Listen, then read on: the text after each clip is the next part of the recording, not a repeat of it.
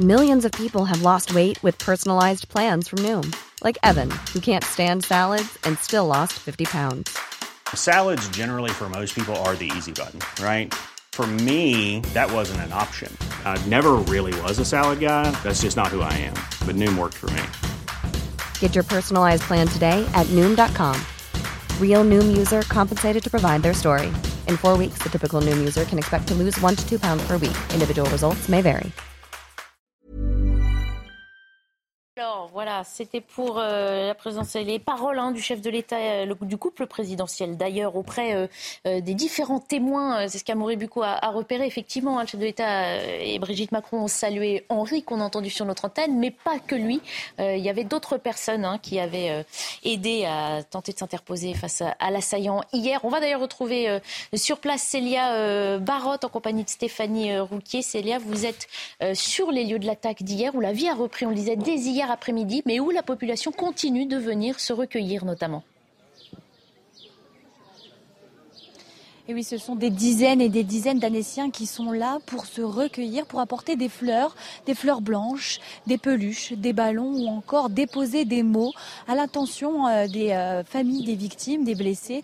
Alors c'est surtout le jeune âge des victimes qui euh, émue toute cette population. De nombreuses personnes ont, du mal à retenir leurs larmes et craquent devant nous. En tout cas, c'est une solidarité impressionnante ici au paquet à Annecy. On est à quelques centaines de mètres de la préfecture. Plusieurs habitants espèrent la venue d'Emmanuel Macron, une prise de parole ou encore une rencontre pour, s'exprimer sur le drame. Beaucoup d'habitants nous ont expliqué euh, être venus euh, durant leur enfance euh, sur ce parc de jeux ou encore aux abords du lac d'Annecy pour passer des bons moments. Et actuellement, ce lieu est marqué par la douleur. Il est euh, impossible maintenant d'oublier ces victimes, d'oublier ces familles qui sont euh, touchées par ce drame. Certains euh, nous ont confié avoir assisté à ce drame et, sont revenus sur les lieux pour, comme qui dirait, réaliser de l'ampleur, réaliser que malheureusement Annecy, comme d'autres grandes villes, ont été touchées par la violence. Je vous propose d'écouter Mathieu, un lycéen qui est venu avec ses camarades. Il était témoin de la scène hier, euh, en tout cas avec ses camarades. Ils sont venus euh, avec des, des roses blanches pour euh, espérer euh, retrouver espoir et apporter un soutien à la famille. Plusieurs euh, agents de police Le euh, de- sécurisent de le, ma le présence secteur. aujourd'hui, c'était évidemment d'apporter le- centaines de Le mètres. soutien de la nation tout entière à, à ses enfants et ses familles. On pas un- Premier chef.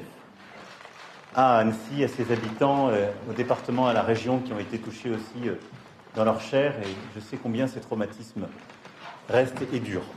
Et donc nous sommes là euh, à leur côté, à vos côtés. Mais le sens de ma présence, c'est aussi de vous remercier, toutes et toutes. Parce que dès les premières minutes de ce drame et de ce qui reste une barbarie, et je ne veux pas moi qualifier les choses et je veux que la justice puisse faire son travail avec sérénité et professionnalisme. Et je remercie euh, nos magistrats, nos forces de, police qui sont mobilisées, l'ensemble des sections euh, à Annecy, euh, à Lyon et à Paris qui se sont mobilisées immédiatement pour pouvoir, maintenant que la, voilà, faire advenir la vérité. Mais s'attaquer à des enfants est l'acte le plus barbare qui soit. Et je crois que c'est ça qui nous a tous bouleversés, qui vous a bouleversés, vous qui êtes intervenus euh, dès les premières minutes. Mais si au moment où je vous parle, avec la plus grande prudence, et il ne m'appartient pas, moi, de faire des bilans médicaux, mais ce que m'ont dit vos confrères d'Annecy et euh, de Grenoble, ce que nous avons compris de vos confrères de Genève, c'est que nous pouvons nourrir vraiment le, le grand désespoir pour les enfants et les adultes qui ont été touchés, que normalement les choses vont continuer d'aller en s'améliorant, c'est parce que vous avez été chacune et chacun, je puis dire, à votre poste et dans votre rôle, remarquable de professionnalisme et d'efficacité.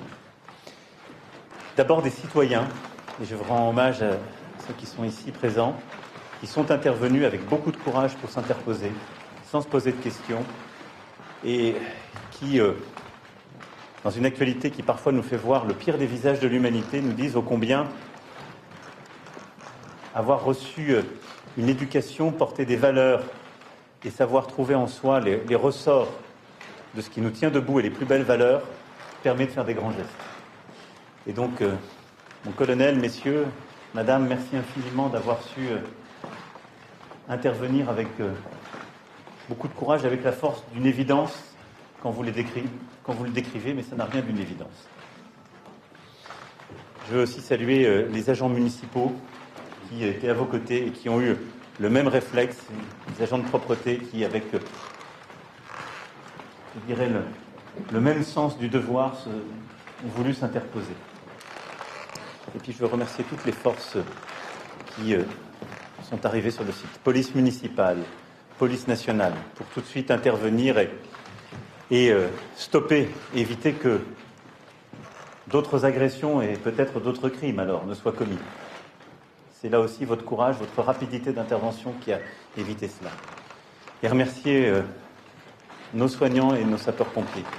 Vous avez su, avec une parfaite organisation, une unité de mission, euh, intervenir, et je le disais à l'équipe du SAMU qui est ici présente, comme à vos collègues, et je le disais aussi à nos sapeurs-pompiers, vous avez été remarquable, et remarquable de professionnalisme et d'humanité.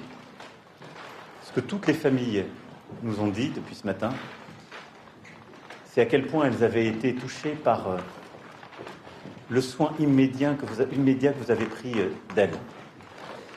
Est-ce que la première chose que m'ont dit vos confrères, que je félicitais à Grenoble, c'est s'ils sont sauvés, c'est parce que dans les premières minutes, nos confrères sont intervenus, ont fait les bons gestes. Et donc on vous doit beaucoup, beaucoup. Et je veux aussi dire que c'est ce qui donne du sens au travail qui est le vôtre tout au long de l'année, de tous vos collègues, qu'ils agissent dans le cadre d'urgence ou de soins programmés, mais nos soignants, nos sapeurs-pompiers aux côtés desquels j'étais il y a quelques jours, vous faites un travail remarquable et je veux redire ici le soutien de la nation, pas simplement aujourd'hui, mais dans la durée.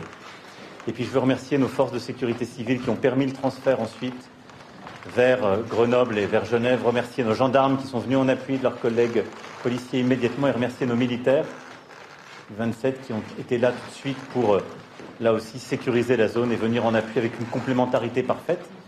Et je veux remercier avec beaucoup de force l'ensemble des personnels de la préfecture, leurs collègues du conseil départemental, leurs collègues évidemment de, la ville de toutes les collectivités qui se sont euh, mobilisés.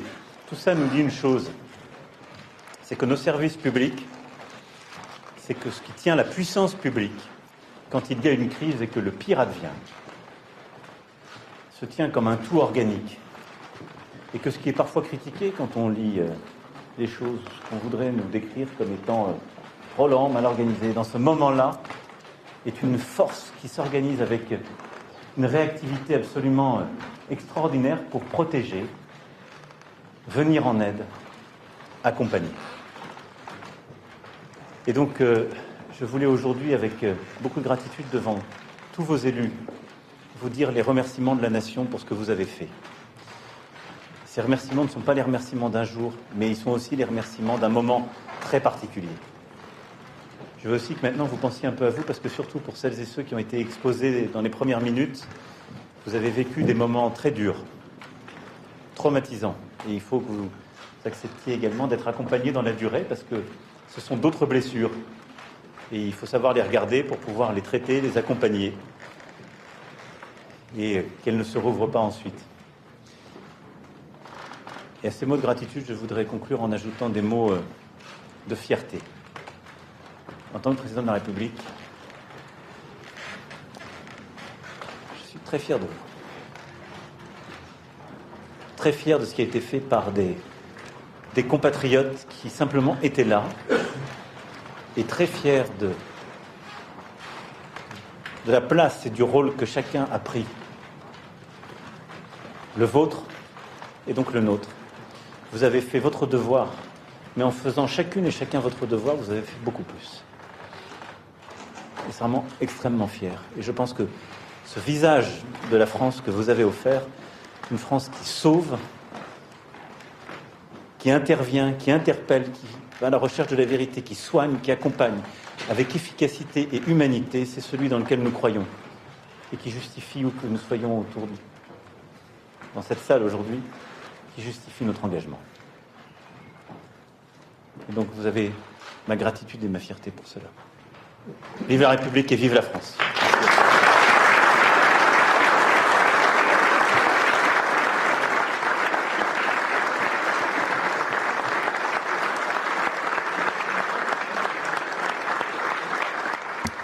Emmanuel Macron euh, très ému qu'on vient d'entendre, euh, s'adressant aux, acteurs et aux témoins qui ont conduit à, arrêter le carnage hier dans ce parc d'Annecy, donc et qui s'exprime depuis la, préfecture d'Annecy en, Haute-Savoie pour euh, exprimer sa gratitude et qui conclut sur cette note de, fierté. Il a rencontré là évidemment tous ceux qui ont été les primo intervenants. il a aussi rencontré ceux, qui, se, sont rendus héroïques par, leurs actes. On y reviendra bien sûr dans le détail. Puis on, entendra, si vous l'avez raté, euh, une petite partie de, ce qu'a dit Emmanuel Macron. On va, on va peut-être euh, prendre la teneur un peu de ce que vous avez ressenti aussi en écoutant ces mots-là euh, en, direct.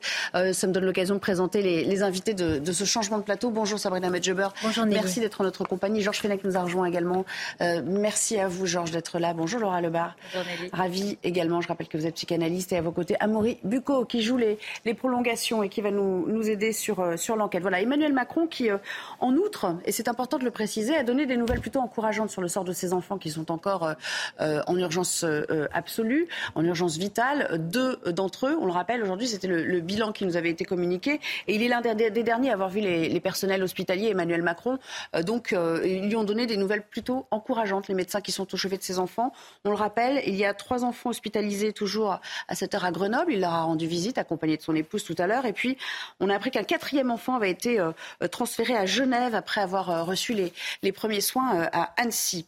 Euh, c'était indispensable, euh, cette solidarité au, plus haut, Sabrina Medjeber, vu l'ampleur de ce qui nous a saisi, ces mots ils, ont, ils, auront une résonance pour chacun d'entre nous.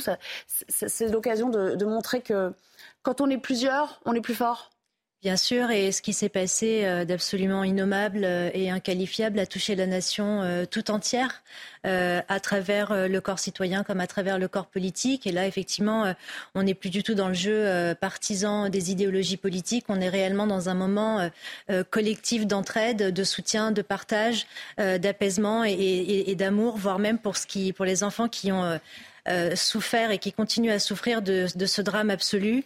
Je, évidemment, comme tout Français qui a été touché par, euh, par cette abomination, euh, évidemment que je, je, remercie le président de la République d'avoir de s'être déplacé au chevet de ces enfants qui sont encore en souffrance et d'avoir adressé des mots de, pardon, de soutien et, et d'encouragement face, face à, cette, à, cette barbarie qui a, qui a heurté de, de plein fouet le, le cœur des Français. Mhm. Et puis, euh, euh, il a aussi parlé euh, de cellules psychologiques. on sait qu'il y en a une qui est en place depuis hier. Il l'a dit à, demi-mot pour ceux qui ont vécu ça au, plus près. Il faudra accepter d'être accompagné pour la suite parce qu'il y a des blessures autres qui vont surgir, un traumatisme, il a employé le mot d'ailleurs, et il faudra éviter que ces blessures ne s'ouvrent à nouveau après un, long parcours. Ça, j'imagine que c'est votre partie, Laura Lebar. Impossible de s'y soustraire pour, pour pouvoir avancer? Alors, le cerveau fonctionne par activation de mémoire. C'est-à-dire que euh, je vais garder une mémoire, je prends un verre d'eau, mon cerveau va enregistrer comment Donc, verre d'eau, je tends mon bras. De la même façon, le cerveau de ces enfants, de par ce traumatisme, va enregistrer couteau égale danger, inconnu égale danger. Ça, c'est euh, de façon euh, neurologique dans le cerveau. Donc effectivement, il va falloir enlever le traumatisme. Ces enfants, on va pouvoir les traiter à l'âge qu'ils ont, parce que le traitement, c'est le MDR, il faudra qu'il démarre un peu plus tard. Mais effectivement, Enfin, il va y avoir une activation de mémoire qui va être certaine avec le temps. Le cerveau va certainement réinterpréter le monde extérieur différemment. Et en suivi, ça va être des suivis qui vont être extrêmement longs. Est-ce qu'on s'en remet? Je pense qu'on vit avec nos traumatismes. Je pense que quand il y a un tel traumatisme, on s'en remet vraiment jamais. Et on le sait tous, on a tous vécu des choses qui nous ont heurtés. On apprend à vivre avec. Et puis surtout, les parents euh, de ces enfants vont certainement être en survigilance. Euh, derrière, ce qui est absolument normal. Et cette survigilance va aussi ne pas forcément aider au trauma. Donc, je ne sais pas encore, on sait pas, donc les enfants, ça a l'air d'aller mieux, mais on ne sait pas dans quel état ils sont. Il y a aussi l'hospitalisation. On ne sait pas exactement à quel point ils sont touchés, combien de temps ils vont y rester. Et tout ça va dépendre également de l'ampleur du traumatisme. Oui, il y a aussi la prise en charge de leurs parents, mais on pourra, on pourra y revenir. Georges, comment l'avez-vous trouvé, Emmanuel Macron? On voit que là, il prend le temps.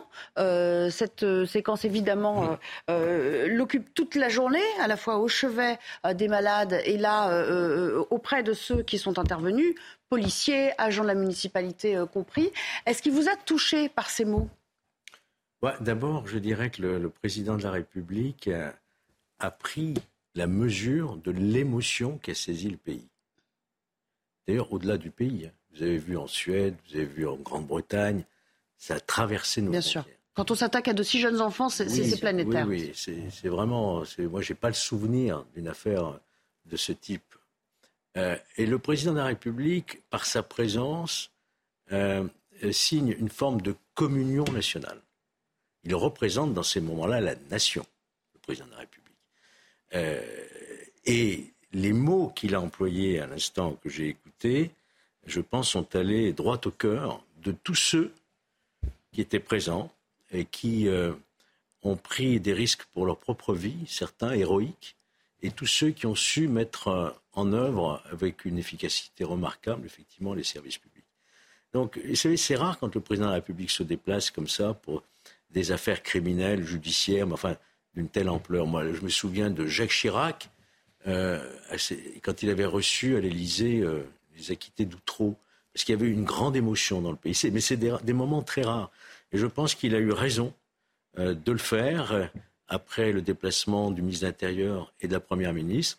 Il vient dire, au nom de la nation, que nous sommes tous touchés par ce qui vient de se passer et que nous avons tous une reconnaissance infinie pour ceux qui, ont, sont intervenus au, péril de leur vie. Oui, je crois que c'est à la mesure de ce qui nous a frappé les uns et les autres. on a été, euh, on a été sidérés, euh, scotchés, émus euh, aux larmes parfois. Je rebondir sur quelque chose qu'a dit Georges. Alors, il y a eu un seul cas d'attaque en poussette il y a à peu près 20-25 ans aux États-Unis.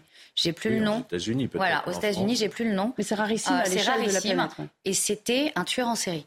Voilà, c'est quelqu'un qui est venu dans le couloir de la mort, qui, qui était un véritable tueur en série. C'est le seul cas qui existe où on a attaqué au couteau dans des poussettes. pas aux arts. Aux arts, exactement. Oui, mais elle parle de, de poussettes. Je parle de poussettes. Non, là, on parle de poussettes. Par rapport... qui avait oui, mais on parle de poussettes. Là, ça, s'attaquait à des poussettes. Effectivement, le seul cas qu'on a aujourd'hui dans toute l'histoire, c'est un mode opératoire. C'est un mode opératoire qui est de, qui est en fait plus du domaine de la faille narcissique.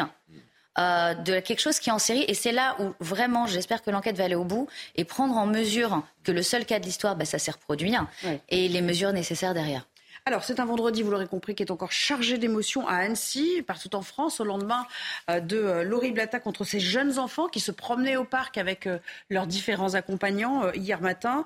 Un peu de soulagement, on le rappelle, pour ceux qui semblent être sortis d'un état préoccupant. Beaucoup de pensées encore pour ces deux bébés qui restent quand même en, urgence absolue. J'aimerais qu'on revienne dans ce parc d'Annecy qui est en train de, grossir, en fait, avec une densité de plus en plus importante parce que les gens, c'est important pour eux veulent se recueillir, euh, montrer, euh, montrer leur soutien, comprendre aussi pour certains peut-être ce qui s'est passé. Il y en a aussi les résidents de, Nancy, les riverains qui, qui ont l'habitude de se rendre dans ce parc. Et vous voyez, depuis ce matin, ce n'est qu'un balai de dépôts de fleurs, de ballons, de, de messages. Je vous propose de revenir à ce qui se passe aussi quand on doit prendre en charge y compris les passants, ceux qui sont des témoins oculaires, quelle qu'ait été la distance? Il ne s'agit pas seulement des gens qui ont été euh, au contact direct de cet assaillant, mais euh, également ceux qui se trouvaient dans le périmètre et qui ont vu euh, tout, ce que ça a entraîné aussi comme perturbation et comme, mouvement d'affolement finalement au sein de la foule.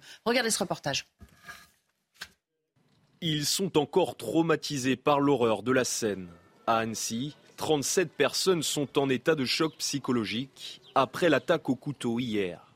Parmi elles, des enfants. Ils pourraient être marqués longtemps par le drame. Un traumatisme peut provoquer des, remontées, des cauchemars, euh, la peur de, sortir euh, de chez soi, euh, une anxiété permanente. donc parfois, ça nécessite un suivi sur du long terme et parfois des médicaments également. Certains témoins ont été pris en charge et emmenés dans un bâtiment voisin des lieux de l'attaque. Selon Emmanuel Macron, c'est toute la nation qui est sous le choc. Un constat partagé par ce spécialiste. Il va y avoir une, vague de fond qui va toucher euh, l'ensemble de la, de la, population parce que on va évidemment euh, se sentir en sécurité euh, nulle part. Donc c'est aussi quelque chose qu'on va devoir dépasser ensemble une cellule de soutien psychologique a été installée à la préfecture de Haute-Savoie. La vie qui reprend peu à peu euh, ses droits, Sabrina Medjeber, et c'est bien normal, mais il va falloir du temps aussi pour certains pour se réapproprier les lieux, parce qu'il y a une sorte de traumatisme qui s'empare de chacun d'entre nous. On se dit, mon Dieu, quand on confie nos enfants le matin, on ne sait pas si on va les revoir le soir. Ça, c'est quelque chose de, presque instinctif, même si quand on rationalise les choses, évidemment, euh, euh, les, chances que cela arrive restent infimes. Mais il faut lutter contre cet aspect un peu primal de nos personnalités.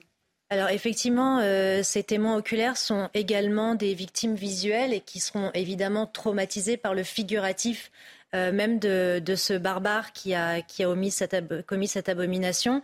Et il est vrai que hum, chacun après euh, euh, arrive à gérer sa, propre logique entre guillemets traumatique. Certains font preuve d'amnésie traumatique et restent dans le déni. D'autres élaborent leurs émotions à travers la haine, la, violence également aussi, avec cette forme de droit milicien qui s'instaure aussi dans les esprits et qui appelle à la revanche. Je pense qu'après c'est de la casuistique et que les personnes seront suivies, prises en charge que les, médecins, les thérapeutes seront à même de pouvoir apporter le bon, diagnostic. En revanche, ce que vous dites est très juste, Nelly, c'est-à-dire que on observe d'année en année avec la violence qui s'installe, l'irruption du terrorisme également qui, euh, qui a été actée euh, sur notre territoire, nous a fait tous peser une épée de Damoclès au-dessus de la tête. Euh, ce malheureux, ce dramatique exemple n'est finalement que le reflet, que l'illustration de ce qui pèse en chacun de nous. Rendez-vous compte, là, il s'agit d'un jardin d'enfants, mais nous avons eu aussi d'autres lieux où malheureusement le terrorisme, la terreur ou la barbarie, quelle qu'elle soit, euh, s'est manifestée. Donc oui, je pense que sans être finalement une victime directe comme ces témoins oculaires ou ces victimes euh, physiques, nous sommes tous aujourd'hui, encore une fois, nous, réalisons encore une fois que, que le terrorisme, la barbarie pèsent au-dessus de, de nos têtes ou en tout cas dans notre environnement, tout à chacun. Alors, on va s'interrompre quelques secondes et puis on reviendra bien sûr à cette image euh, en direct de Haute-Savoie, d'Annecy, où euh, ce parc est en train de, voilà, de, se charger de fleurs et de, messages, ce qui tranche évidemment nettement avec euh, cette image traumatisante d'hier. Et puis on parlera aussi de cet homme qui s'est particulièrement illustré. Il s'appelle Henri. Il a été longuement notre invité ce matin chez, Pascal Pro. Henri qui, qui a parlé de, de, normalité dans cet acte. Il a dit en gros, en somme, je ne pouvais pas faire autrement euh, qu'intervenir euh, face à, cet homme. Il a été euh, lui-même au, contact direct. Il aurait pu d'ailleurs prendre un coup de couteau. On le voit ici esquivant avec son, sac à dos les assauts de, de, ce, de cet homme, de ce Syrien âgé de 31 ans, dont on reviendra au parcours judiciaire, parce que ça, ça, ne fait que commencer, bien sûr, cette enquête pour tentative d'assassinat, et puis son parcours migratoire qui, là aussi, soulève beaucoup de questions. A tout de suite pour le journal, puis le débat. De retour avec vous et avant de reprendre euh, le débat euh, et cette édition euh, largement consacrée à ce qui se passe à Annecy avec cette visite d'ailleurs d'Emmanuel Macron, je vous propose le JT. On va précisément parler du couple présidentiel qui est à la préfecture de Haute-Savoie, qui a rencontré les forces de l'ordre qui sont intervenues hier afin de maîtriser l'assaillant au couteau dans ce parc d'Annecy, mais également les témoins ou les héros de cette attaque, dont Henri, qu'on a baptisé depuis hier communément le héros au sac à dos. Il a été remercié chaleureusement à la fois par le président et son épouse. Regardez cette séquence. Moi, je suis en train de pèlerin, je fais le tour des cathédrales de France en ce moment, et je me suis retrouvé sur la trajectoire de l'attaquant euh, au moment où je repartais pour visiter euh, la, pays de, la cathédrale de Bélé. oui, donc c'est le plus grand des hasards. Exactement. Et c'est pareil, donc ensemble, vous voyez la scène En fait, ensemble, on voit la scène et un peu instinctivement, euh, je, je réagis le premier, j'essaye avec ce que j'avais, c'est-à-dire mon sac, de, lui faire peur, d'essayer de, de le faire fuir fait, on ne réfléchit pas trop sur le moment. Hein, c'est un peu instinctif. Et après, on l'a poursuivi avec Lilian et d'autres. Hein. Il y, a des employés municipaux qui ont essayé de faire peur avec des pelles, etc. Jusqu'à ce que. Ils sont venus jusqu'à chez moi. On a réussi à ce qu'il évite de prendre dans le flanc, mais. Henri qui était l'invité de Pascal Pro ce matin et il est d'ailleurs euh, revenu sur cette intervention euh, héroïque en expliquant ce qu'il avait poussé à agir. Le résumé euh, de cette matinée d'interview avec Soumaya Lalou. On le surnomme déjà le héros au sac à dos. Henri, 24 ans, est passionné de patrimoine religieux. Il voyage depuis plusieurs mois à pied et en stop dans toute la France afin d'aller de cathédrale en cathédrale. C'est dans le cadre de ce pèlerinage qu'il s'est retrouvé hier à Annecy. J'étais resté euh, me reposer euh, euh, à Annecy, visiter la cathédrale, rencontrer quelques personnes. Et sur le, chemin du, retour vers, l'autoroute pour faire du stop, j'ai croisé l'attaque. j'ai tout de suite deviné que c'était une attaque au couteau. Et, dès que j'ai vu cette dame s'enfuir avec son enfant dans les bras, ça m'a profondément oui marqué. C'est ça qui a été le déclencheur. Là, après, on débranche le cerveau et on agit comme un animal. Une fois l'assaillant arrêté, Henri ne s'inquiète plus que du sort des blessés. J'ai couru en arrière rejoindre le, vieux monsieur qui avait été attaqué sur le banc. Sa blessure était superficielle. Et j'ai recouru vers le parc où il y avait les enfants. Euh, il y a eu des personnes qui se sont directement, euh, qui ont directement porté des secours précieux aux enfants euh, touchés, qui ont pu, je pense que pour le coup, c'est vraiment eux qui ont sauvé leur vie. Fervent catholique, il ne comprend pas que l'assaillant mêle la foi à son attaque. Non, je ne comprends pas parce que c'est strictement impossible euh, d'agir en attaquant des petits sans défense au nom du Christ. C'est l'antithèse absolue, parfaite du message euh, du christianisme. Henri essaye de chasser les images de cette attaque, mais il le sait bien, sa mémoire est marquée à jamais. Sa seule inquiétude est que les enfants aillent bien et qu'ils puissent oublier ce traumatisme. Et puis vous l'avez vécu euh, il y a quelques instants, ce moment où euh, Emmanuel Macron a pris euh, la parole devant, devant l'assistance dans la grande salle de la préfecture de Haute-Savoie pour remercier tous ceux qui ont pu intervenir rapidement et permettre la fin de cette, de cette scène d'horreur. Le président qui se dit fier d'eux aujourd'hui. En tant que président de la République, je suis très fier de vous. Très fier de ce qui a été fait par des des compatriotes qui simplement étaient là et très fiers de, de la place et du rôle que chacun a pris. Ce visage de la France que vous avez offert, une France qui sauve, qui intervient, qui interpelle, qui va à la recherche de la vérité, qui soigne, qui accompagne avec efficacité et humanité, c'est celui dans lequel nous croyons et qui justifie où que nous soyons autour dans cette salle aujourd'hui qui justifie notre engagement. Voilà pour euh, euh, le journal, mais on continue bien sûr de développer largement cette euh, actualité. Après l'inquiétude et le temps de l'enquête sur ce périmètre où a agi l'assaillant, la vie reprend peu à peu ses droits. mais ce parc pour enfants est devenu un, lieu de recueillement, vous le voyez, pour, pour espérer qu'il s'en sorte désormais sain et sauf. je vous propose d'écouter un autre, une autre des victimes, un autre homme qui a été blessé, quoique légèrement, hier. Il s'appelle Youssouf et il était sur un banc. J'ai entendu des bruits et après j'ai vu quelqu'un qui était suivi par euh, des, citoyens, euh, des civils. Euh, il avait un couteau, effectivement, j'ai vu, il était derrière moi à peu près 25 mètres. je suis resté toujours sur le banc. Hein. tout à coup, il est venu devant moi et essayait de me poignarder avec son couteau. Euh, j'ai fait un mouvement avec mon bras gauche pour éviter le coup, heureusement. J'étais blessé légèrement, très légèrement au coude. Après, j'étais soigné par les pompiers et SAMU. Il était toujours suivi par les, euh, civils là, devant moi. Donc, il a couru toujours euh, vers la gauche on parlait du euh, traumatisme engendré euh, par le fait d'assister à ce genre de scène. Ça a été le cas pour un autre euh, témoin oculaire. Il s'appelle Serge. Écoutez ce qu'il a dit pour les heures qui ont suivi le concernant.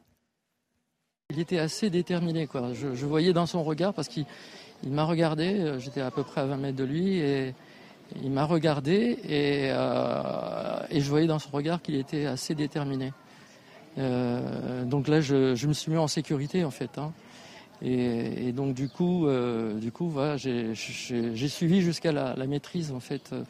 Et là, j'étais à quelques mètres de lui au moment de la maîtrise par les policiers. C'était, je pense que c'est un événement traumatisant qui va me rester à vie parce que là après, j'ai fait une séance de psy euh, judiciaire. Et euh, je pense que c'est un événement qui, va me rester dans, ma vie. C'est un événement traumatisant. Laura Lebar, là on y est. J'aimerais aussi qu'on parle d'autre chose parce qu'il y a les témoins directs. On sait qu'il y avait des écoliers qui ont été tenus à distance par, euh, par des lycéens pour ne pas qu'ils assistent euh, à cela. Mais il y a aussi les témoins indirects, c'est-à-dire qu'on a pour beaucoup d'entre nous des, des, enfants qui sont jeunes, qui en entendent parler aussi euh, dans l'actualité. Comment on, on parle à, à, de jeunes enfants de ce qui se passe pour des gens qui sont leurs contemporains quasiment? Enfin, Moi, je sais que par exemple, chez moi, j'en ai pas du tout parlé. Je sais pas Alors, comment. Je vais démarrer. Je vais rebondir d'abord sur quelque chose qu'a dit Henri, qui a été très intéressante pour finir sur votre question, ça vous va. Il a dit quelque chose de très très intéressant. L'être humain est un animal social. Donc il y a le côté animal. Il a agi par instinct animal, mais du côté positif. En face, on a quelqu'un qui attaque, qui agit de l'autre côté. Et nous, en tant que parents, peut-être que justement, on doit expliquer à nos enfants qu'on est des animaux sociaux et que la société a des règles et qu'on doit justement leur apprendre à respecter qu'il y a une notion de bien et de mal, qu'on peut avoir un instinct, qu'on peut avoir de la colère, qu'on peut avoir de la peur, mais qu'il faut aussi la dominer et agir du bon côté plutôt que du mauvais. Parce que je trouve que ce côté animal qu'il a dit, j'agis par instinct animal. Ben, L'attaque au couteau aussi, c'est un instinct animal. Mais on n'est pas du même côté. Oui, je pense qu'il faut en parler aux enfants, mais en leur expliquant que s'ils ont les bonnes réactions, voilà, ça, ils peuvent aller voir l'adulte, ils peuvent réagir, que tout le monde n'est pas un animal social négatif, puisque la preuve, on a eu quelqu'un de positif. On a eu aussi d'autres personnes qui ont eu peur, qui se sont mis en sécurité. Et je pense que c'est peut-être le bon point de départ. Qu'est-ce que, enfin, Sabrina, toi, qu'est-ce que tu en dirais, puisque tu es sociologue? Euh, Voilà, mais je pense que c'est le point de départ pour en parler aux enfants. Oui, évidemment qu'il faut toujours avoir des paroles euh, salutaires et, et encourageantes euh, pour les enfants. Et tu as raison de, de parler de ce qui est bon et de ce qui est mal dans la société. C'est toujours évidemment aux parents d'intérioriser des interdits, mais des interdits qui soient structurants et pas des obligations euh, infantilisantes pour les enfants. Là, évidemment, euh, le, la doctrine de l'homme est un animal social d'Aristote, c'est une évidence, ça se vérifie en anthropologie. Nous avons tous euh, des, des, des, pulsions de vie, de mort. Certains euh, font preuve de débordements pulsionnels qui sont des espèces de décharges comportementales qui limitent mmh. euh, la possibilité d'élaboration mentale, ce qu'on appelle le passage à l'acte de la violence, effectivement. Et il y en a d'autres qui sont éduqués avec le logos, la raison, la doctrine anthropologique, effectivement, de la raison qui est le point, euh, la pierre d'achoppement euh, euh, à comment dire à la bascule et au passage à l'acte violent. Donc oui, c'est très juste ce que tu dis, Laura. Effectivement, il faut enseigner là, je pense, aux enfants lorsque les parents vont parler à leurs enfants.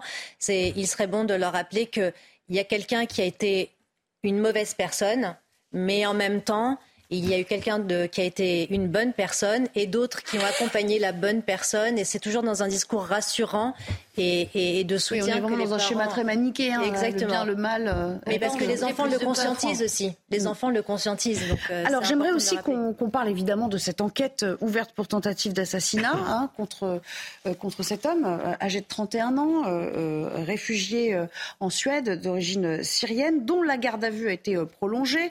il a été jugé compatible d'ailleurs avec la garde à vue. C'est important de le préciser. sur place, notre équipe avec Olivier Madinier pour le commentaire.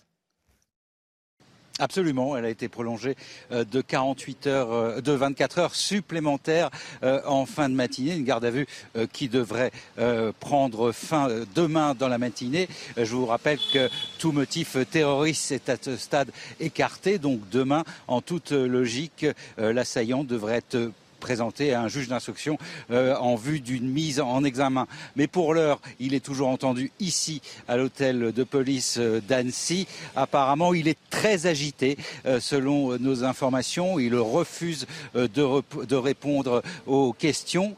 Son état psychologique a été jugé compatible avec la garde à vue puisqu'il a reçu une expertise psychiatrique dans la matinée. Alors ce qu'on sait pour le moment, on n'en sait pas plus sur ses On sait euh, qu'il est arrivé à Annecy au mois de novembre euh, dernier, euh, qu'il était SDF, qu'il vivait dans un hall d'immeuble et qu'il fréquentait assidûment la zone, la, zone du Pasquier, là où s'est passé le drame hier matin, puisqu'il y était quasiment tous les jours et des témoins décrivent quelqu'un d'un peu étrange, mais d'absolument pas agressif.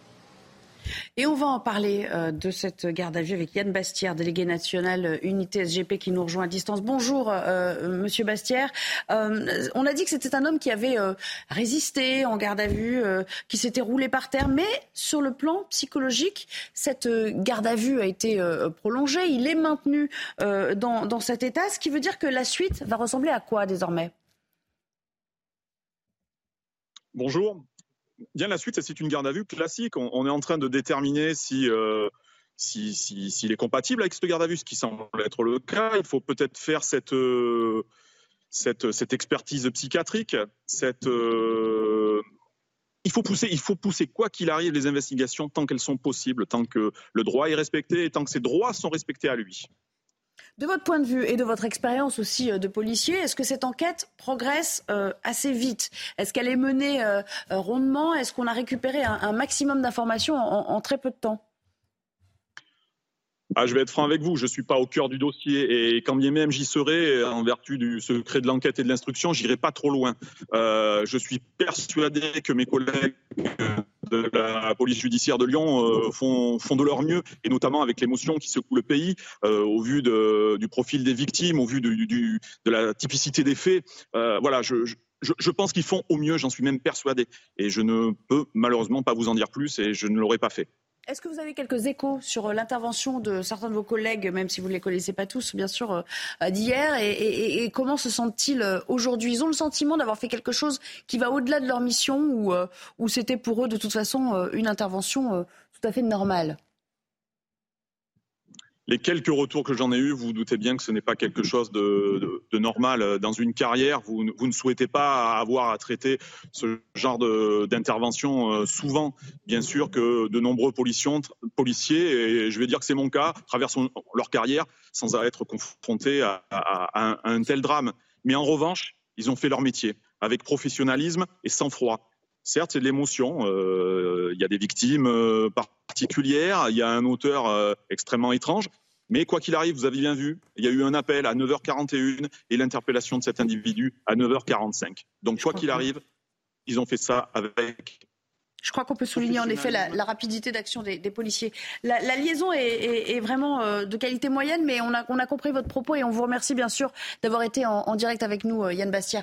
Georges, Georges, on va passer bien sûr à l'aspect judiciaire avec vous dans le détail. Garde à vue prolongé. Là, on est dans des droits communs, ça veut dire que c'est bientôt fini? Ça se termine demain matin, à l'expiration du délai de 48 heures de garde à vue. Je voudrais quand même souligner euh, effectivement euh, le sang-froid, le professionnalisme des primo-intervenants des forces de police qui auraient pu abattre l'auteur, puisqu'ils étaient dans un périple meurtrier. Il y a une législation depuis 2015 2017 qui permet effectivement d'abattre quelqu'un qui vient de commettre des crimes et dont on peut craindre il va en commettre d'autres dans la foulée. Ça s'appelle le périple meurtrier. Il n'y a pas besoin d'être en état de légitime défense. Ils ne l'ont pas fait. Ils l'ont pris vivant, au péril aussi de leur vie, hein, puisqu'il a fallu plusieurs euh, forces de police pour l'interpeller, hein, le maîtriser. Il a continué à se débattre. Il avait son couteau. Donc ça, il faut vraiment le saluer. Ensuite, qu'est-ce qui va se passer après la, après la, mise en examen euh, qui aura lieu donc euh, le, demain en réalité elle aura lieu euh, alors deux choses l'une, ou c'est quelqu'un qui peut être incarcéré, je dirais, dans des conditions ordinaires, normales, ça semble pas être tout à fait le cas. Donc il y a, vous savez, au sein des prisons, il y a des structures d'ordre psychiatrique qui s'appellent les SMPR, hein, les services médicaux pénitentiaires régionaux, qui relèvent du ministère de la Santé, où il y a un psychiatre, et ils sont placés dans ces structures médicalisées sur le plan psychiatrique. Si euh, son cas est vraiment très lourd, qu'on ne peut pas le maîtriser dans ces structures, on a à disposition, depuis la loi Perben de 2004, on a maintenant des UHSA, c'est-à-dire des unités d'hospitalisation euh, spécialement aménagées dans des hôpitaux. On n'est plus en prison, dans des hôpitaux, mais sous la responsabilité de l'administration pénitentiaire. Donc, ils sont gardés, ils ne peuvent pas sortir. Il y a des services pénitentiaires qui les surveillent.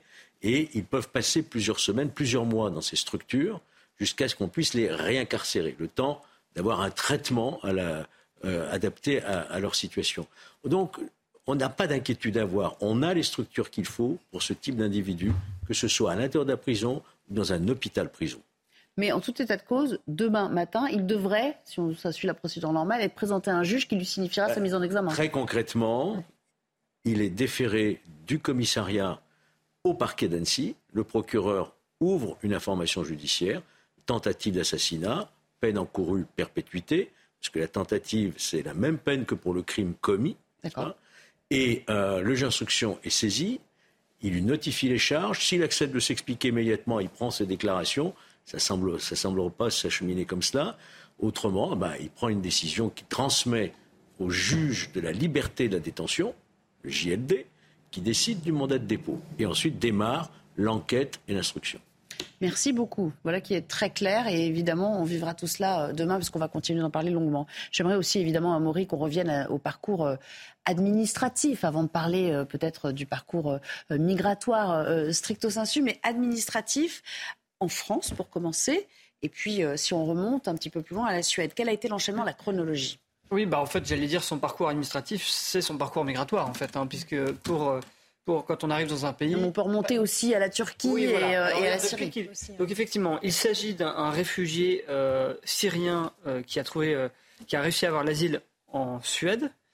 De ce fait, il avait le droit, au titre de l'espace Schengen, de se rendre en France, où il s'est rendu en octobre. On sait qu'il est arrivé fin octobre dans la ville d'Annecy, où il a commis ces actes atroces. C'est le 28 novembre que l'OFPRA, l'Office français de protection des réfugiés et des apatrides, euh, prend en compte sa demande d'asile. Alors là, qu'est-ce qui se passe En général, on prend euh, ces empreintes euh, digitales et on les, on les met dans un système qui s'appelle Eurodac et qui va, si vous voulez, passer au, scanner toutes les empreintes digitales de la zone européenne pour savoir s'il a déjà fait une demande d'asile ailleurs. C'est le cas, il l'a fait en Suède, mais en France, le, le droit est ainsi fait euh, qu'on euh, s'oblige à quand même analyser euh, la, demande d'asile de quelqu'un, même si on sait qu'elle a presque aucune chance d'aboutir. C'est un, devoir constitutionnel. Alors, ce qui s'est passé ensuite, c'est que le 1er février, il a rencontré un, officier de protection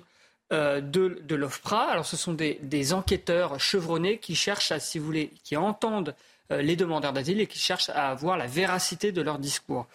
Euh, il a donc rencontré cet officier de protection. Le 26 avril, l'OFPRA euh, s'est dit bon, bah, on a fait l'examen de sa demande, on se rend compte qu'il est déjà le statut de réfugié et que c'est donc c'est irrecevable sa demande euh, conformément aux accords de Dublin.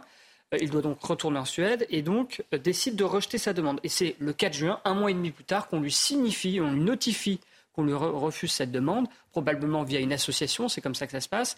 Et le 4 juin, c'est aussi 4 jours avant le drame, ce qui pose aussi la question du motif, puisqu'on sait qu'entre le 4 juin et euh, le jour du drame, eh bien, c'est ce que racontent les témoins, il était là, errant, à regarder ce jardin d'enfants sans rien faire, avec visiblement des gestes Mais j'ai une question.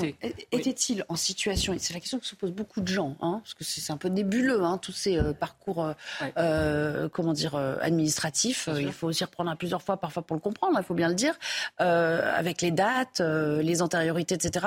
Était-il en situation régulière en France au moment où il a commis cet acte? J'ai envie de dire oui, mais en même temps, il y a un peu une zone grise. C'est-à-dire qu'à partir du moment où on lui dit euh, on rejette votre demande d'asile.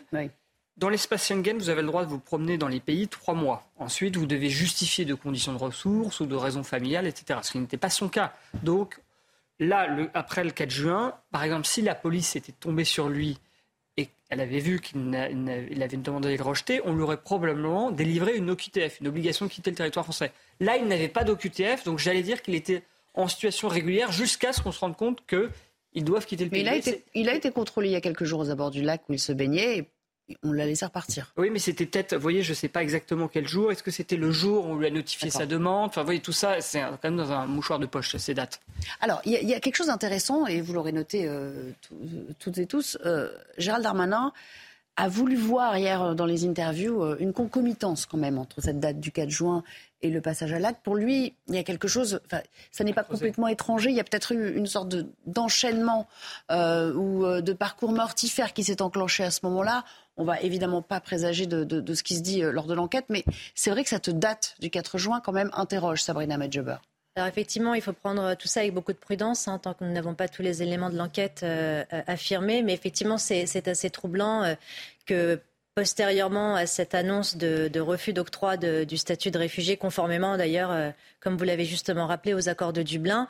Effectivement, il errait du coup en France de façon irrégulière. Ça, c'est une certitude. Et là, effectivement, se pose la question du placement au centre de rétention administrative et euh, d'une OQTF euh, conséquent. Donc, il y a effectivement un cheminement très très court dans sa vie qui est passé d'un statut de réfugiés euh, politiques suédois euh, et a un statut de presque irrégularité sur le territoire français, mais malheureusement le temps étant trop court, eh bien on n'a pas pu l'interpeller et du coup lui notifier une, une, une, entrée dans un, dans un CRAF, un centre de rétention administrative, et ensuite l'expulser. Après se pose la question aussi de la Syrie, parce que la Syrie, il faut savoir que déjà c'est un pays en guerre, donc cette personne est non expulsable, pardon et que euh, la France a rompu toutes ses relations diplomatiques auprès de la Syrie. Donc c'est quand même assez compliqué. Mais il est expulsable vers la Suède. Alors après, effectivement, ce sera vers la Suède, mais est-ce que je ne sais, je sais pas comment les autorités auraient réagi ou les juridictions auraient réagi par rapport à cette expulsion, mais effectivement, il y a des zones de, il y a des zones troubles oui, dans cette. Juste une précision technique. il était expulsable vers la Suède. Oui, mais dans les faits, en fait, ce qui se passe, c'est qu'on l'aurait jamais mis dans un centre de rétention, puisqu'a priori, il était inconnu des services de police et qu'on place dans les centres de rétention les éléments les plus dangereux, qu'on a seulement 1800 places que ces centres de rétention sont saturés, donc on met seulement les, personnes les plus dangereuses, et donc a priori, lui, si on l'avait signifié une QTF et constaté qu'il devait quitter le territoire, on l'aurait très certainement laissé végéter en France. Georges. Le REDAC, justement, sert précisément à ça, à identifier les personnes qui sont euh, justement. Non, mais je veux dire, le moyen, le centre de rétention, si vous n'avez pas de place, vous ne pouvez pas oui, le après, mettre. évidemment. Georges, on voit bien depuis hier que toute cette affaire. Cette affaire relance euh, le débat autour euh, déjà de la politique migratoire tout court et puis surtout des demandes d'asile doivent-elles être faites sur notre sol ou euh, dans les, consulats et les ambassades à l'étranger? Là, on voit que toute la classe politique s'est agitée autour de cette question hier. Est-ce qu'on a le droit d'en parler? Pourquoi pas? Est-ce qu'on ne va pas nous critiquer, nous accuser? Vous êtes là pour ça Vous êtes libre de vos propos et de, votre... vous avez votre liberté de parole et de pas respecter. J'entends tout ce, discours. Non, je crois qu'on peut parfaitement évoquer cette, cette question euh, sans être soupçonné de vouloir... Euh, euh, récupérer ou instrumentaliser. Les politiques sont dans leur rôle. À partir du moment où il y a un dysfonctionnement euh, au niveau européen sur la question du droit d'asile, il est normal qu'on se pose ces questions, sans esprit polémique, mais en responsabilité, voyez-vous. Donc euh, la question, c'est pourquoi déjà, alors qu'il est en France depuis le mois de novembre, c'est ça Octobre. Octobre. Donc six mois. On a calculé ces six mois. Ça fait six mois. Un peu plus. Il a fallu six mois pour que la France se rende compte que il bénéficie d'un statut de, de réfugié. Alors, 8 mois. Oui, ça fait, mois. La France l'a peut-être constaté immédiatement, mais s'oblige à tout de même examiner cette demande. Et alors après, moi, j'ai parlé à... ce que j'ai compris. Moi, ce que j'ai ah, compris, c'est qu'on s'en est rendu compte, enfin, on l'a compris après l'enquête de l'OFPRA. Euh, donc, tout récemment, au mois d'avril, on a réalisé qu'il était déjà il avait déjà le statut de réfugié. Mais même si ce que je veux dire, c'est que pour en avoir parlé avec des, des personnes qui travaillent dans cet univers-là, pas plus tard que cet après-midi. En fait, même si on s'en était rendu compte tout de suite lorsqu'il était venu au guichet unique pour faire sa demande d'asile, on avait l'obligation, quoi qu'il arrive, d'examiner sa demande, même si c'était pour la rejeter euh, quelques mois plus tard. Et là, le délai de six mois, ça peut vous paraître long, mais c'est plutôt dans les temps euh, pour les. Mais vous voyez, quand, je vous disais que c'était compliqué et nébuleux, il faudra qu'on ait euh, un complet à l'issue de l'enquête. On, est, on est toujours dans l'attente la, dans d'un mobile, euh, Laura Lebar, concernant cet homme. Mais ça vous a rappelé quelques affaires que vous avez peut-être vues alors, Déjà, je vais répondre très rapidement sur l'histoire de l'accueil. Quand on accueille quelqu'un, il faut être en capacité de l'accueillir. Vu le taux de violence qu'on a en France, je ne sais pas si on est encore en état d'accueillir. Ça, c'est la première des choses. On a un homme qui arrive six mois en France, qui devient violent Bon, il faut quand même se poser les bonnes questions. Ensuite, sur les, sur les motivations. Effectivement, la seule fois où il y a eu ça, d'accord, parce que s'attaquer au couteau à une poussette, il y a quand même un symbole très lourd derrière. D'accord? Ça veut dire que je me sens dépossédée de tout pouvoir, de toute possession, de, de, Il y a une faille narcissique tellement énorme que ça m'étonne pas qu'il se roule par terre, mais il se roule pas par terre parce qu'il est triste d'avoir tué des enfants. Il se roule par terre juste parce qu'il est en prison et qu'il le supporte pas. Je veux dire, à un moment donné, il euh, faut, faut, faut, être logique deux secondes. Euh, donc, qu'on aille lui trouver des raisons psychiatriques ou pas, il y a seulement 1% de psychopathes qui est arrêté. Les autres personnes, c'est des failles narcissiques, c'est des personnalités particulières, c'est des personnes qui se victimisent. On est clairement face à quelqu'un qui est arrivé il y a six mois, des personnes qui arrivent en situation irrégulière, qui arrivent à trouver du travail au black. Il y en a plein. Je, veux dire, faut être honnête. Il vit dans la rue, il est SDF, il se victimise, il a pas, il a pas. Sa mère a parlé d'une grande déprime qu'il avait frappée il y a plusieurs mois euh, consécutive au refus de l'octroi de la nationalité suédoise et peut-être à ce mariage qui se disloquait par la suite. Bah, il aurait pu rester auprès de son enfant. bien sûr, non, mais il a choisi, excuses, de, hein. il a choisi d'abandonner son enfant. À un moment donné, il y a eu un choix qui a été fait. Ce choix Parce l'a qu'on lui amené. refusait la nationalité suédoise.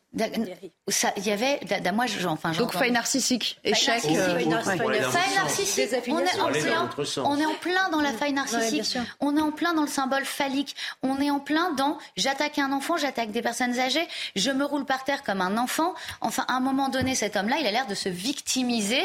Euh, complètement. Un petit mot jeu de réaction. Est-ce que vous êtes d'accord avec elle euh, Oui, Et. Georges pour compléter peut-être. Bien sûr que je suis d'accord avec elle, évidemment. Euh, ce, qui, ce que vous disiez, Nelly, ça déprime post, euh, post-divorce, ou en tout cas dislocation du mariage, effectivement, abandonnisme de l'enfant et de la famille, c'est-à-dire désaffiliation, donc désincarnation. Et donc, effectivement, là, effectivement, ça laisse place à un, à un vide existentiel, voire un vide narcissique qui peut faire le lit des extrêmes. Et on peut assister tout à fait à cette espèce de passage à l'acte absolument violent. Sauf que le drame, c'est que ça n'a pas, été détecté. Et donc, il a pu passer à l'acte. Alors, voilà. Donc, Après, tout le monde a le droit d'être déprimé, bah, mais quand on devient un danger, il faut. Voilà. Les profils psychopathiques passent souvent au radar, hein, vraiment. hein. Et Georges, ça vous rappelle aussi peut-être euh, d'autres exemples liés euh, à- à- aux attentats que vous avez gérés, notamment euh, le, le- le Bataclan, non? Oui, effectivement, et des experts euh, que nous avions auditionnés nous ont expliqué un peu la psychologie, si vous voulez, de ces euh, délinquants de droit commun, petits trafiquants de drogue, une, une vie médiocre en réalité, et qui tout à coup vont sublimer leur vie, voyez-vous, en prenant les armes au nom de Dieu, vous vous rendez compte Au nom de Dieu, donc ils vont donner un sens enfin à leur vie et mourir en martyr, ce qui est le sommet de la, de la- la réussite de leur vie, finalement. Donc cette, euh, cette- ces actes de grande criminalité, voire de terrorisme, sont une manière de sortir de son état de médiocrité. Et, de, et je pense que là, on peut avoir un, regard à peu près croisé sur cette affaire. où On voit quelqu'un qui, on lui refuse la nationalité, il voit plus son enfant, on le refuse son, son statut de réfugié en France.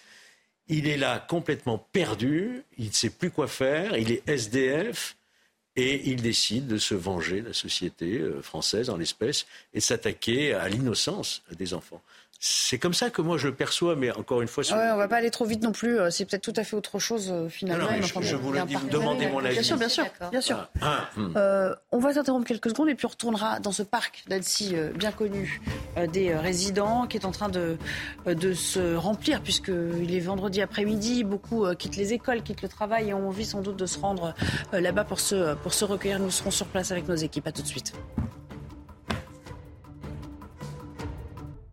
90 minutes euh, info, votre édition du vendredi reprend juste après le rappel des titres avec Maureen Vidal. Bonjour Maureen. Bonjour à tous. J'ai agi instinctivement. Ce sont les mots d'Henri, le héros au sac à dos, qui est intervenu hier contre l'assaillant au couteau à Annecy en tentant de l'arrêter. Au micro de nos équipes sur place, Henri a expliqué qu'il était impensable pour lui de rester sans rien faire. Il a tout de même déclaré avoir vu des images choquantes qui lui restent en tête. Mais pour Henri, c'est, je cite, le devoir d'un Français. Elisabeth Borne dit vouloir renouveler avec l'esprit du RMI en déplacement à Salon de Provence aujourd'hui aux côtés du ministre du Travail Olivier Dussopt. C'est un déplacement sur le thème de l'accompagnement des jeunes demandeurs d'emploi et des bénéficiaires du RSA. Pour elle, l'idée du RMI était de permettre à chacun d'avoir de quoi vivre en étant en même temps accompagné vers l'emploi dans une démarche d'insertion. Un demi-million d'habitants sous la menace directe d'un super volcan près de Naples en Italie. Le risque d'éruption n'a jamais été aussi important. Cependant, des petites éruptions sont plus probables qu'une grande. En cas d'alerte, le plan des autorités locales prévoit l'évacuation de la population en transport public. Merci beaucoup Maureen. Annecy, retournons à Annecy euh, qui, euh, qui concentre toute l'attention à la fois médiatique et euh, du président puisque Emmanuel Macron est sur place. Il a rencontré tous les acteurs de cette crise. Et vous, Célia Barotte, eh bien, vous êtes dans ce parc où euh, l'assaillant euh, s'en est pris à ces très jeunes enfants. Un parc où on voit énormément d'affluence. Ça commençait tôt ce matin, mais là, on se disait tout à l'heure qu'à la faveur de, ce vendredi euh, qui est en train de se terminer, la sortie des écoles, des bureaux peut-être, il va y avoir de plus en plus de monde autour de vous. Oui, de plus en plus de monde, des dizaines et des dizaines d'Annéciens qui viennent se recueillir ici. Ils viennent déposer des fleurs blanches, des peluches, des mots à l'intention euh, de, des familles, des victimes. Beaucoup de fleurs euh, pour rendre hommage à ces euh, victimes blessées, notamment ces jeunes enfants. On sent les Annéciens très émus. Beaucoup d'Annéciens ont du mal à retenir leurs larmes. Et pour d'autres, c'est plutôt un sentiment de colère qui, qui s'installe, notamment un sentiment de colère contre la situation migratoire en France, mais aussi euh, concernant la visite d'Emmanuel Macron ici à Annecy. C'est le cas d'Anthony. Anthony, bonjour. Vous êtes quelque peu en colère sur ce déplacement euh, présidentiel? Oui, oui, oui, je suis en colère puisque M. Macron était là-bas, on va dire à peu près à 150 mètres de nous. Euh, l'attaque a eu lieu ici même. Euh, qui ne disent pas qu'il est venu à Annecy sur les lieux de l'attaque, puisqu'il n'y était pas. Et les gens étaient ici pour se recueillir. On est tout le monde à amener des fleurs. Et on s'attendait tous à ce qu'ils viennent pas forcément pour qu'ils viennent parler avec nous, absolument pas, mais qu'ils viennent au moins déposer une fleur, quelque chose comme ça, au nom de la République, pour les enfants. On a des, bébés de 22 mois qui sont dans des urgences absolues. Euh, franchement, on, va où là? On va où? Monsieur Macron, ne marquait pas des points là, encore pas là. C'est dommage. C'est dommage. On vous attendait tous ici. Vous étiez, vous étiez à quoi? 150 mètres, vous êtes partis sans même nous dire bonjour quoi. C'est dommage. En effet, euh, la préfecture est à seulement euh, une centaine de mètres euh, près du parc. Plusieurs fleurs ont été déposées et les Annéciens auraient aimé qu'Emmanuel Macron participe également à ce geste en faveur des victimes. Merci beaucoup Célia. On comprend un petit peu le désappointement de certains de ces euh, euh, résidents. Merci à Stéphanie Rouquier qui vous accompagne également pour, euh, pour les images. il y a ce moment de, communion, au-delà de la polémique et du mécontentement de ce jeune homme. c'est important, Laura Lebar, de dire, voilà, dans ces moments-là, ça fait du bien de se retrouver ensemble, à plusieurs, d'échanger aussi, même pour dire des banalités parfois. C'est, un moment cathartique euh, dans, dans, un événement traumatisant pour un, tout un pays comme ça? Bien sûr, on a besoin d'apporter sa pierre à l'édifice. Et c'est très important. Non, encore une fois, je dis, cet événement me rappelle une série de meurtres qu'il y avait eu à Central Park. Euh, et après, il y a eu le maire Giuliani qui avait pris des mesures drastiques. Il a été très critiqué. Mais je pense que d'abord, les gens ont besoin de se recueillir. Et après, il faudrait peut-être voir un peu des mesures à prendre et prendre peut-être exemple là-dessus parce que c'est pas la première fois qu'on voit ça dans l'histoire. Et oui, les personnes ont besoin de se recueillir parce qu'ils ont l'impression de participer et d'apporter un soutien à la famille. Et bien sûr, c'est très, très important. Oui, euh, Sabrina Medjuber, il faudra en parler dans, les, écoles parce qu'il y a des enfants qui vont arriver peut-être lundi, ils auront entendu leurs parents, euh, euh, leur entourage en parler tout au long du week-end. Je pense que ça va figurer dans toutes les conversations. il faut que qu'on aborde ces questions avec, euh, avec les enfants, avec les mots qui vont bien. Parce que sinon, après, ils s'imaginent des choses peut-être en, grossissant, en forçant, en forçant le trait. Bien sûr, comme le rappelait euh, Laura, justement, le, lien social, c'est vital parce que c'est structurant pour, euh, pour l'individu. Et oui, je pense qu'il serait judicieux d'en parler aux enfants lorsqu'ils seront euh, à l'école parce que, parce que les enfants sont curieux, les enfants parlent, les enfants posent des questions. Donc il serait bon que les adultes soient à même de pouvoir euh, leur apporter euh, des bonnes réponses et des réponses qui soient toujours dans l'empathie, dans la douceur, dans, malheureusement l'acceptation. qui doit être celle, celle des enfants de, cette abomination, mais avec des mots justes, avec prudence, avec, avec, euh, voilà, encore une fois, empathie et bienveillance. Mais effectivement, il est toujours bon de, de toute façon verbaliser euh, les événements traumatiques parce que justement, ça, ça génère aussi chez les individus une forme de connexion euh, entre chacun. Et c'est très important. dire juste une seconde. Et surtout rappeler aux enfants que sur mille fois où ils sont allés au parc, bah, finalement, on entend une agression. Le cerveau a tendance à se rappeler toujours du pire. Et il faut surtout rappeler aux enfants que le parc, avant tout, c'est un moment où on a tous été avec nos enfants et qu'il faut plutôt garder ça en mémoire, que tout n'est pas dangereux, euh, que c'est des actes qui restent isolés et heureusement. Et surtout les rassurer. Et nous, c'est aux adultes de les protéger parce qu'on ne va pas les faire tous vivre non plus dans ce climat d'insécurité. Oui, c'est vrai.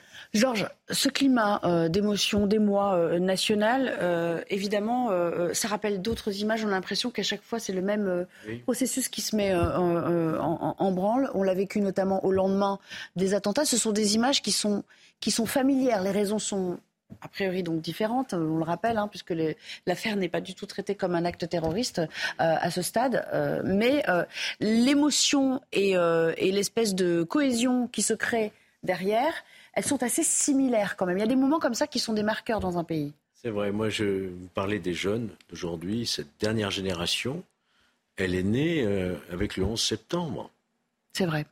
Elle a connu euh, le Bataclan. Euh, elle a connu une décapitation d'un enseignant. Elle connaît, aujourd'hui, elle voit ce qui se passe aux frontières de l'Europe. Elle entend parler tous les jours de bandes rivales, de jeunes qui s'entretuent, la Kalachnikov, le harcèlement. Elle a intégré la violence. Elle voit la violence tous les jours, tous les jours.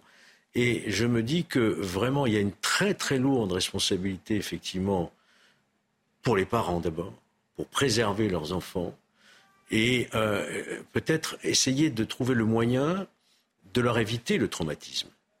Euh, vous savez que le suicide est la deuxième cause de mortalité chez les, jeunes, et très jeunes, adolescents.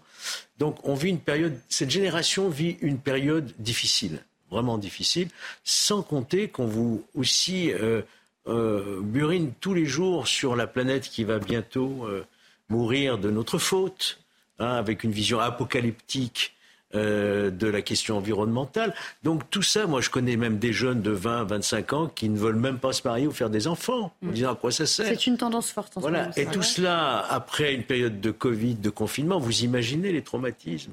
Donc je pense que là, il y a vraiment, vraiment un un traumatisme à prendre en compte, que notre société doit le prendre en compte, et en premier lieu les parents. C'est une génération, euh, comment dire, euh, qui de toute façon euh, va consulter beaucoup plus pour tous les traumatismes qu'il décrit? Oui, et je dis bravo, vraiment merci, Georges, parce que les, jeunes qui nous écoutent ont besoin d'entendre ça. Parce que souvent sur des plateaux, on entend c'est de la faute des réseaux, les jeunes sont pas cool. Alors vraiment bravo, parce que c'est exactement ça le message à faire passer. C'est d'arrêter d'être contre les jeunes, parce que c'est eux qui vont reconstruire. Bah, on a quand même détruit le monde écologiquement, hein. c'est nos erreurs. Et ils sont là pour le reconstruire. Et je pense que c'est ça le message à faire passer. Et bravo, Georges, parce que vraiment, c'est ça le bon message. Allez, on va s'interrompre quelques secondes. On reviendra euh, pour parler d'un autre message Henri, Henri le valeureux, Henri le héros, euh, qui a rencontré euh, Emmanuel Macron et Brigitte Macron euh, tout à l'heure, qui nous a longuement parlé également, à la fois chez Pascal Pro et auprès de nos équipes. On verra le, beau message qu'il a voulu faire passer après cet acte de courage intense. Franchement, chacun ici se demande sans doute comment il aurait réagi. Lui, pour lui, ça n'a pas fait l'ombre d'un doute au moment où ça s'est passé à tout à l'heure. De retour pour la suite et fin de notre émission. On va évidemment retourner à, Annecy, mais j'aimerais qu'on évoque surtout le courage de cet homme qui a sans doute changé le, cours des choses. Euh, c'est évident avec ce courage dont il a fait preuve. Il s'appelle Henri. Pour lui, c'était complètement inconcevable euh, de rester euh, sans rien faire. Je vous propose de l'écouter. Il était longuement interviewé par, par Pascal Pro ce matin. J'étais pas là par hasard. Sur mon chemin des cathédrales, j'ai croisé la route de cet homme et j'ai agi vraiment instinctivement. J'ai pas réfléchi. Pour moi, c'était impensable de rester à rien faire. Et, j'ai agi comme un Français devrait agir, c'est-à-dire euh, j'ai suivi mon instinct et j'ai tout fait pour, protéger le plus faible. J'inviterais ceux qui nous écoutent à, se recentrer vraiment sur l'essentiel pour garder justement à l'esprit ce qu'il y a de plus beau et, et, de plus grand. Et donc, euh, et en fait, finalement, euh, quand j'ai agi, j'ai vraiment que suivi mon instinct. Ce côté animal, instinctif, il le décrit très bien, Laura Lebar, mais c'est pas propre à tout le monde non plus. Alors, à la base, c'est propre à tout le monde de vouloir. Ah. D'accord Il faut, quand même. Ça nous rassure. Voilà, on ne peut pas penser que tout le monde est méchant. Mais encore une fois, je reviens sur le modèle américain qui me fait penser justement à ce qu'a écrit euh, Georges dans son livre sur Giuliani. Finalement, ce que ça montre, le fait qu'on dise que c'est un héros et que les autres ne sont pas intervenus, c'est qu'on ne se sent pas en sécurité. Quand on se sent en sécurité quelque part, on a moins peur d'intervenir. Quand on a fait l'armée, par exemple, on a moins peur. Quand on n'a pas, quand pas toute cette violence, on a moins peur. Euh, donc, je, voilà, je, te, je, je, je vais te rejoindre. Finalement, aujourd'hui, on sait que New York, c'est un, enfin, grâce à Giuliani, il a assaini et tout le monde peut intervenir. Il y a beaucoup moins d'attaques. Euh, donc euh, voilà, je, te rejoins enfin, par rapport à ce que tu as écrit dans ton livre aussi. Giuliani, on a, la méthode dite de la fenêtre brisée, hein, euh, broken window, c'est dès le premier acte, la première incivilité, on laisse surtout pas un carreau cassé, on le remplace tout de suite. Parce qu'autrement, si on ne le remplace pas, ça donne le signe qu'il y a un laisser-aller, un laisser-faire, et ça mhm. s'enchaîne. Il y a eu des études par des sociologues qui ont été faites extraordinaires. C'est ça la tolérance zéro. C'est-à-dire, dès le premier acte, moi je dis toujours les mineurs, c'est la question des mineurs, des mineurs, des mineurs. Il faut les interrompre tout de suite et pas leur donner le sentiment de l'impunité parce, qu'ils vont aller. c'est pour ça que j'allais vous dire, ce modèle est-il applicable dans notre pays en l'état Tout le monde intervient, je euh, honnêtement. pas forcément. une révolution culturelle. Oui, c'est ça. Ça implique vraiment une révolution, une lame de fond. ici disent changement de logiciel. Oui. Euh, Sabrina Medjeber, il sera, euh, on en parle depuis hier soir déjà, l'idée fait son chemin.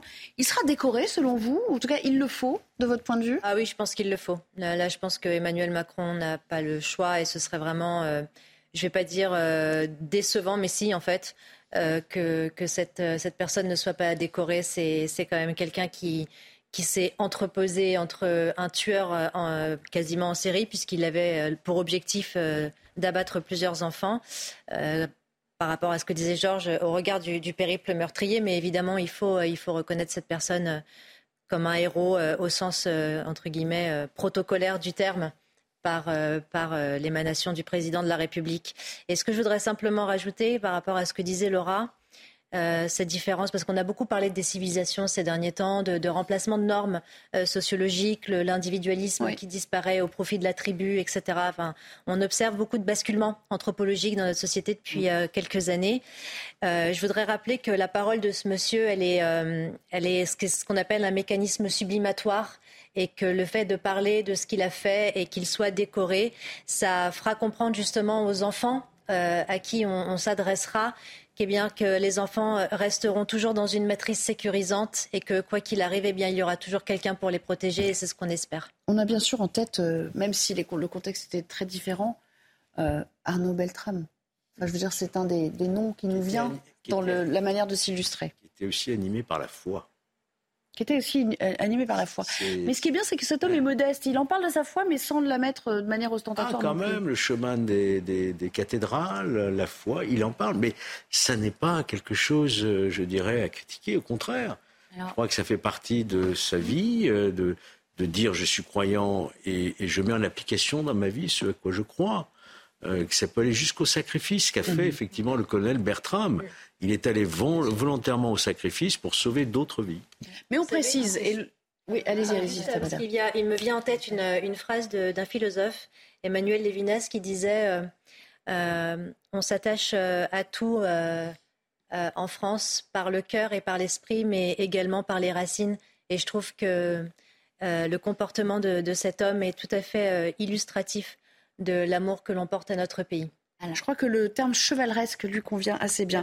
Euh, mais lui aussi, quand même, il ne faut pas l'oublier, et on va en parler dans un instant, Laura, euh, il a vécu quelque chose de traumatisant, en plus d'être le témoin principal, en plus d'être euh, le sauveur principal, on va dire en tout cas le premier sauveur. Il a quand même vécu quelque chose de traumatisant parce que la lame est passée très très près de lui. Écoutons-le sans l'expliquer.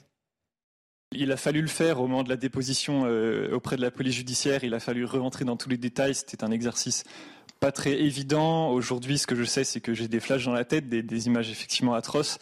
Ce qu'il faut, c'est que maintenant, il faut passer outre, savoir ce qu'on en fait, euh, tourner tout ça en quelque chose de positif et, continuer d'avancer. Et moi, maintenant, ce que je veux faire, c'est continuer mon chemin des cathédrales et montrer maintenant à tous ceux, à tous ceux qui vont bien vouloir euh, me suivre sur les réseaux, euh, la, beauté des cathédrales et voir que c'est de ça dont on peut s'abreuver et que c'est ça qui peut nous pousser à agir dans, dans le juste, dans le bon et dans le beau ça va pas être simple pour lui parce que là on est tous en train de l'encenser et sans doute que mhm. ça lui fait du bien, ça lui fait chaud au cœur, mais il va passer sans doute par des moments difficiles aussi. encore une fois, le bon traitement, c'est le MDR. Maintenant, je voudrais rebondir sur deux choses que vous avez dit, Nelly, qui étaient très intéressantes. C'est les mots chevaleresques, voilà, et qu'est-ce qu'on dit à nos enfants? Il y a une identification, donc je te reprends Sabrina, qui peut être faite. Et justement, ce que j'aimerais que les gens entendent. Aujourd'hui, on a des phénomènes de meute qui sont négatifs dans les écoles. On a des femmes qui sont agressées dans le métro où personne ne fait rien. Et bien justement, prendre exemple sur ce héros au sac à dos et se dire que finalement, on peut agir et plus avoir peur d'agir quand on voit une agression. Peut-être se regrouper pour aider la personne au lieu d'en avoir peur, car on peut sauver des vies. Et je pense que c'est un message important à faire passer.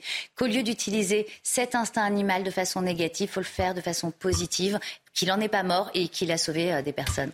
Et puis, une réflexion peut-être avant euh, d'entamer le week-end et avant de, se quitter. Euh, c'est bien de s'interroger sur nos comportements à nous. Qu'aurions-nous fait? Qu'aurions-nous été capables de faire ou pas? Eh bien, on a posé la question à, quelques Français. Écoutez. C'est un acte héroïque, ça c'est sûr. De faire une chose pareille, c'est très très beau et pour moi c'est normal de, faire ça. Chaque personne qui a un fond et pense aux autres devrait faire ça. pour moi, c'est plus un comportement normal qu'héroïque. Bon, après, évidemment, il y, a le, il y a le principe, il y a la symbolique. Euh, parce qu'effectivement, tout le monde réagirait pas comme ça, on le sait pertinemment. Mais moi, personnellement, je suis plus choqué par des gens qui réagiraient pas que par des gens qui réagissent. Pour moi, il a rempli le devoir de, le devoir de tout citoyen qui doit défendre euh, un autre citoyen qui est en danger, et surtout des enfants. Alors dit comme ça, tout le monde serait intervenu. Pas si simple, Georges, une fois qu'on est confronté à l'évidence. Hein. Non.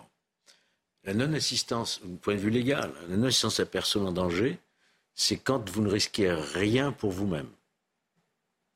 On, peut vous poursuivre pour non-assistance à personne. Bien sûr.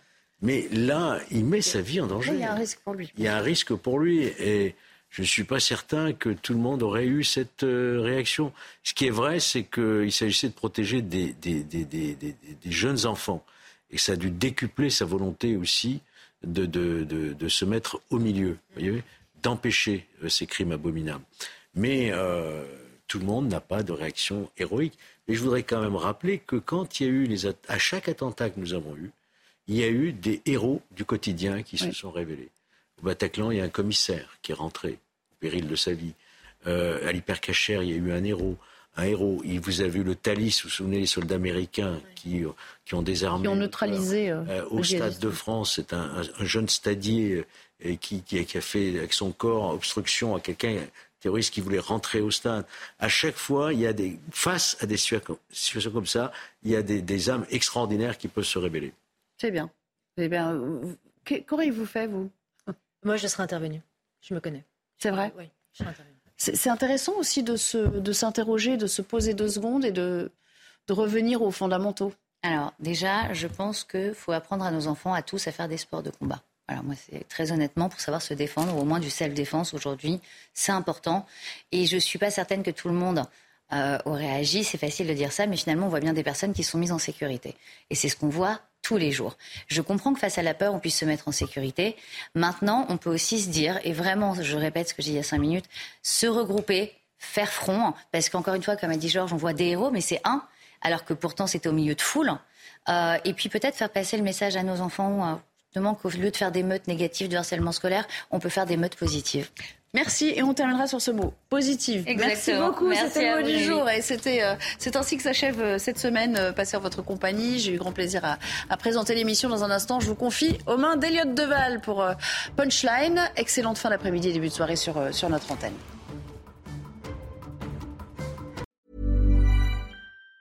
Even on a budget, quality is non-negotiable. That's why Quince is the place to score high-end essentials at 50 to 80% less than similar brands. Get your hands on buttery soft cashmere sweaters from just 60 bucks, Italian leather jackets, and so much more. And the best part about Quince, they exclusively partner with factories committed to safe, ethical, and responsible manufacturing. Elevate your style without the elevated price tag with Quince. Go to quince.com slash upgrade for free shipping and 365-day returns.